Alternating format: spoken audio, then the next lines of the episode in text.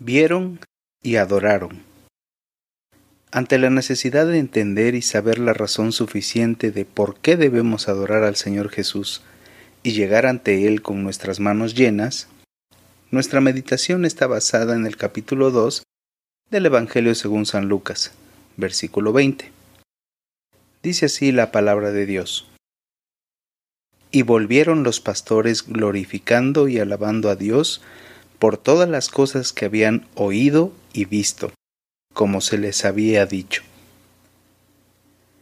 Las manifestaciones de Dios en torno al nacimiento de su Hijo constituyen el común denominador en todos los pasajes relacionados con este evento único en la historia de la humanidad, de modo tal que no quedan dudas frente a un suceso realmente extraordinario. No podía ser de otro modo, tratándose de la encarnación del Hijo de Dios. Pero tal vez lo más importante que debemos asimilar a partir de todas estas señales es que todo corresponde a un cuidadoso plan trazado por Dios, seguramente antes que existiéramos, con el único propósito de salvarnos.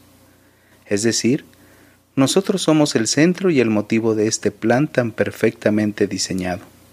¿Por qué?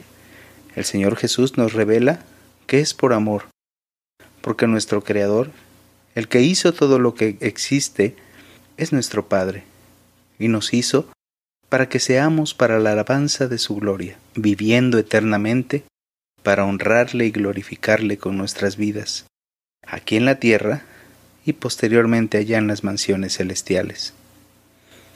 El capítulo 2 de Lucas menciona que los pastores de Belén, un grupo de personas despreciadas y oprimidas, de la sociedad, fueron unos de los primeros testigos humanos del nacimiento del Señor Jesucristo. El Evangelio de Mateo menciona que también lo fueron los magos de Oriente. Ya lo escuchamos el domingo pasado. Esto nos muestra que Dios no hace acepción de personas. Él envió a su Hijo para redimir a todos, a los cercanos como a los pastores, y a los lejanos como los magos, a los pobres como aquellos pastores, y a los ricos como aquellos magos, a los ignorantes como esos pastores, y a los sabios como aquellos magos de Oriente. Qué maravillosa es la gracia de nuestro Dios. Ellos estuvieron involucrados en lo cotidiano, la rutina, manteniendo su actividad durante la noche. Probablemente eran los pastores del templo, asegurándose de que no habría corderos sin defectos para ser sacrificados a Dios en el templo de Jerusalén, no muy lejos de ahí. El rebaño del templo pastaba cerca de la ciudad de Belén. Era un día como cualquier otro, y no se imaginaron siquiera que pronto estarían adorando al Cordero de Dios que quita el pecado del mundo. Leemos en el pasaje de Lucas que había pastores en la misma región que velaban y guardaban las vigilias de la noche sobre su rebaño. Lucas 2.8. Ellos se encontraban cuidando sus ovejas, cuando de pronto ocurre un hecho portentoso que no había sucedido por más de cuatrocientos años. Un ángel del Señor se les presenta y la gloria del Señor los rodeó de resplandor, y tuvieron un gran temor. El Señor Dios anunció la llegada del buen pastor a estos pastores. Y el ángel les dijo, No temáis, porque yo os doy nuevas de gran gozo, que será para todo el pueblo, que os ha nacido hoy en la ciudad de David un Salvador, que es Cristo el Señor. La noticia del nacimiento de Cristo requería una reacción de parte de los pastores, y la primera de ellas era que tenían que gozarse, pero no en lo maravilloso que fue la teofanía, sino a gozarse en aquel que había nacido y que era motivo de, de un gran gozo, en el Salvador, en Cristo el Señor. Él es la fuente de ese gozo. Además, el ángel les da una señal de cómo podrían identificar al niño recién nacido. Lo encontrarían envuelto en pañales y acostado en un pesebre. Algo inusual. ¿Quién acostaría a un bebé en un lugar que se utiliza para alimentar a los animalitos? El Hijo de Dios se hizo pobre, siendo rico, para que con su pobreza muchos fuesen enriquecidos. 2 Corintios 8:9. Y mientras los pastores asimilaban todo lo que estaban escuchando, de pronto una multitud de huestes celestiales apareció para glorificar a Dios por su bondad y misericordia, mostrada a la humanidad con el nacimiento de su Hijo. Los pastores no paraban de decir unos a otros, vamos hasta Belén y veamos esto que ha sucedido. Era tal su necesidad de ver con sus propios ojos lo que habían escuchado, que dejaron lo que estaban haciendo y acudieron apresuradamente al lugar donde se hallaban María, José y el niño acostado en el pesebre. Y nos narra la escritura lo siguiente. Lucas 2.17. Y al verlo, dieron a conocer lo que se les había dicho del niño y al verlo. Al ver a Jesús, sus labios no pudieron más que empezar a expresar todo lo que les dijeron de él. Cuando llega el día domingo, día de la semana que hemos dispuesto para dedicárselo al Señor, ¿qué es lo que dejas atrás? Los pastores no solo dejaron en segundo término lo que estaban haciendo, y enfocaron sus pensamientos, sus fuerzas en ir a donde estaba el Salvador, Cristo el Señor. También su temor desapareció. ¿Así pasa contigo? ¿Dejas atrás todo aquello que puede estorbarte para presentarte delante del Señor? Miedos, preocupaciones, angustias, dudas, prejuicios, distracciones, para enfocar tu mente, tu corazón, tu alma, tus fuerzas solo en Él? Los pastores al llegar al lugar vieron al Salvador. Cuando tú llegas cada domingo a adorar, ¿ves a Jesús? ¿Ves a tu Salvador? ¿Ves a Cristo el Señor? Si es así, ¿a qué te mueve? ¿Qué le dices? ¿Qué escuchan lo que están alrededor tuyo cuando abres tus labios? ¿Escuchan de la abundancia que hay en tu corazón? ¿Se maravillan por todo lo que dices? ¿Tus palabras los motivan a agradecer, a alabar y bendecir el nombre del Señor? ¿Los impulsan a adorar a aquel que los redimió del yugo del pecado? Si el Hijo de Dios es tu Salvador, es porque reconoces que Él vino a buscar y a salvar lo que se había perdido. Es decir, vino a buscarte a ti y vino a buscarme a mí. Una razón suficiente para darle nuestra gratitud y adorarle. Si reconoces que el Hijo de Dios es el Cristo, el ungido de Dios, entonces sabes todo lo que tuvo que sufrir y padecer por ti, para que tú no pagaras la deuda del pecado, ni sufrieras el castigo, sino que ahora seas feliz. ¿A qué debe movernos eso? A la alabanza y la adoración. Y si también reconoces al Hijo de Dios como tu Señor, tu dueño, entonces esa gratitud, esa alabanza, esa adoración se debe traducir en obediencia, en acciones, en hechos más que palabras.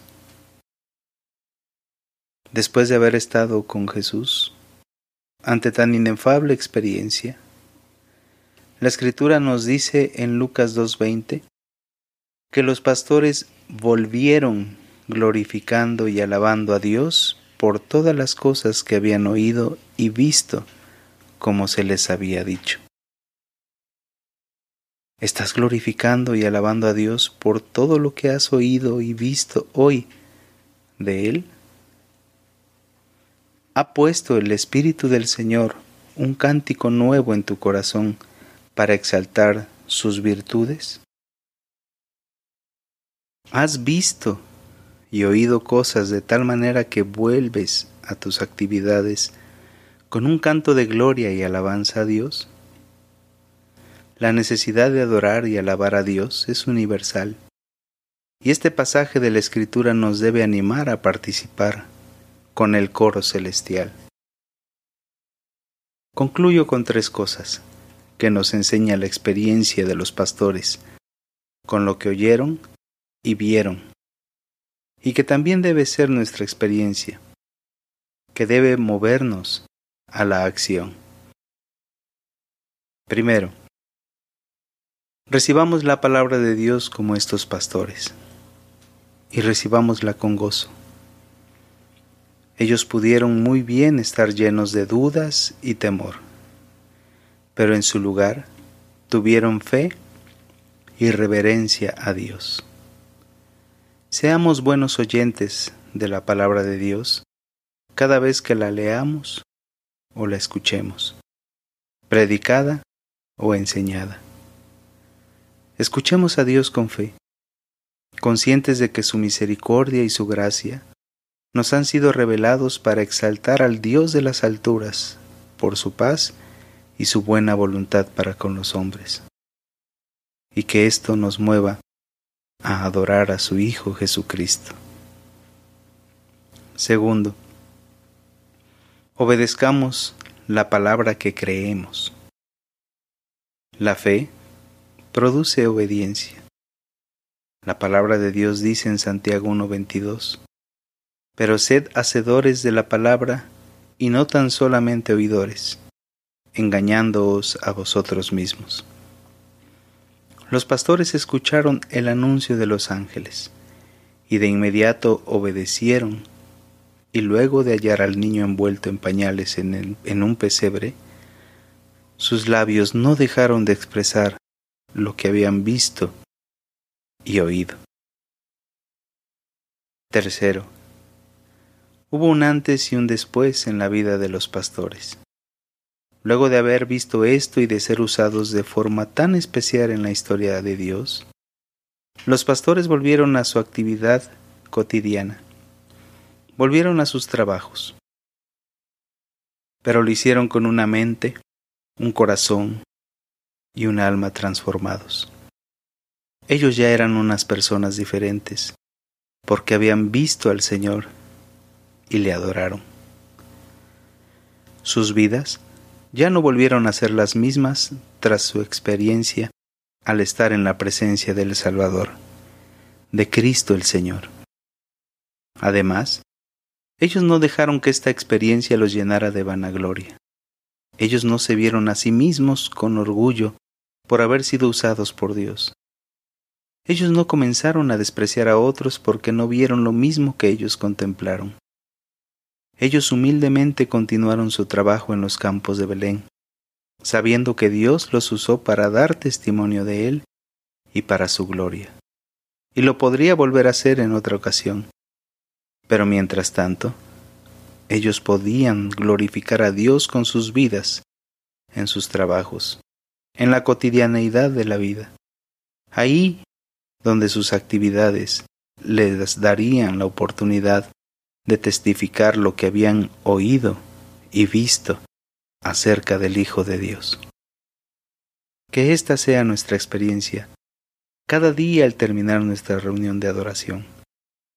Luego de ver al Señor Jesús en todo su esplendor, si nuestro gozo es demasiado grande para ocultarlo, salgamos llenos de alegría, con un cántico nuevo, y andemos por este mundo glorificando y alabando a Dios con nuestros labios y con nuestros actos, compartiendo aquello que nos ha cambiado la vida.